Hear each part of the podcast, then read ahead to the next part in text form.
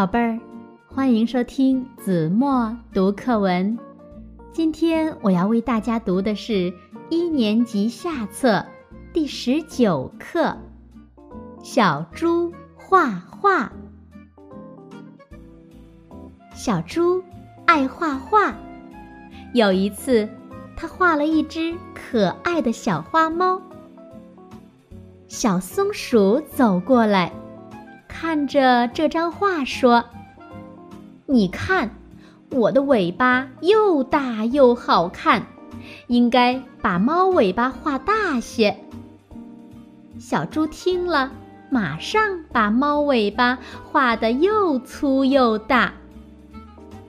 小山羊走过来，看着这张画说：“你看，我头上的角多神气！”快把脚加上去吧！小猪听了，连忙在猫的头上画了一对角。小白鹅走过来，看着这张画，大声说：“你看我的翅膀多漂亮！给猫加上一对翅膀，该多美呀！”